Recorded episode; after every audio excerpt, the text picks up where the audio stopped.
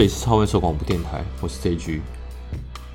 有长期收听广播的战友们应该都知道，这一阵子我比较少时间花在广播上，是因为我正在全力冲刺自己的第一本书。书很快就要上架了，我今天想要把自己出书的想法，在第一时间给认同 JG 的战友们知道。所以今天我们来聊聊这本书吧。聊聊我心目中的一本股市书应该要长怎么样？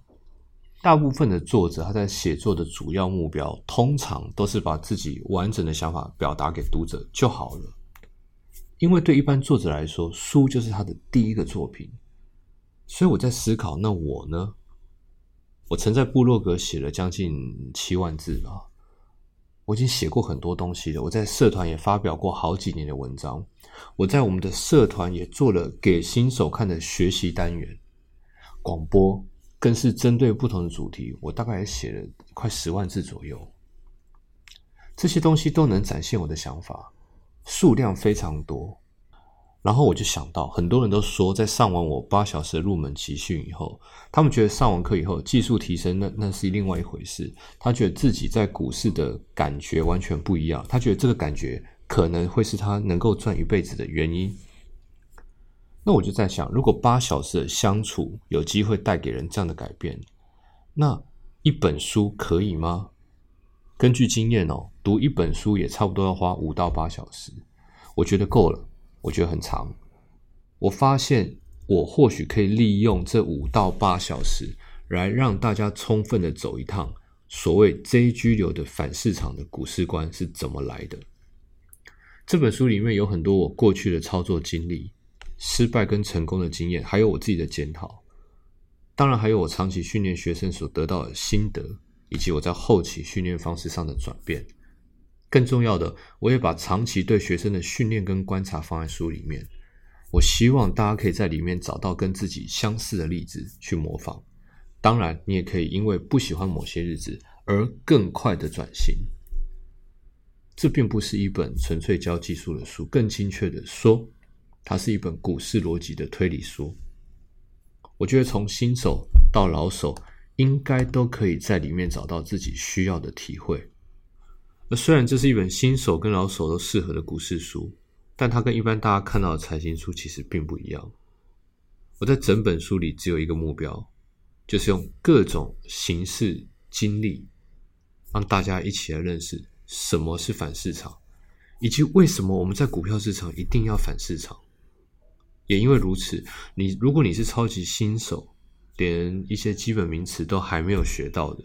我是建议先到社团看过我规划的学习单元后，会更容易理解。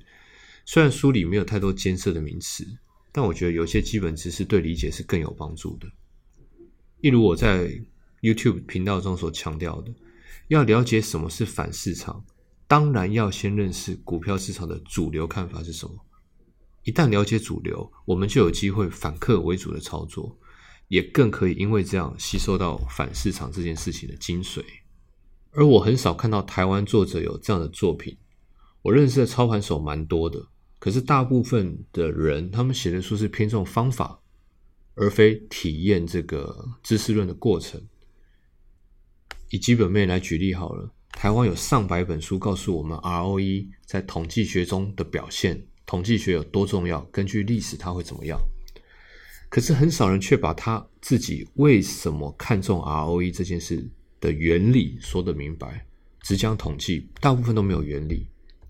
技术面也是差不多，有上千本书告诉我们在统计学上顺势交易的几率很高，可是我找不到一本书可以分析出顺势交易的优势跟劣势，以及这些技术在使用上实际会遇到的问题，以及怎么样很实际的去解决它。也因为这样，虽然在书局或网络上充满了股市资讯，但我们常常会发现自己知道归知道，实际上在操作的时候总是做不到。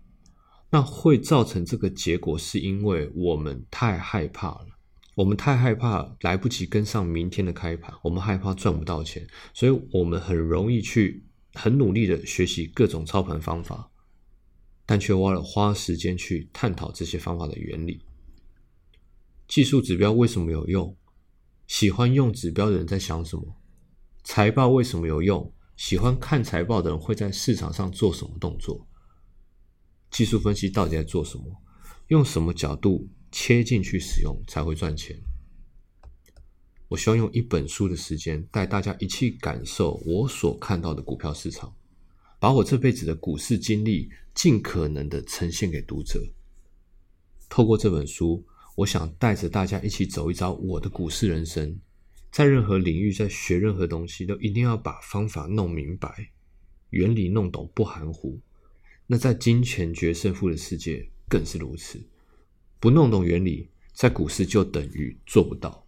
在星期四的广播，我会让大家知道几个重要的章节是哪些，以及我的编排方式跟为什么我想这样编排。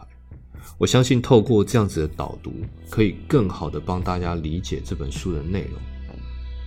是操盘手广播电台，我是 Z G。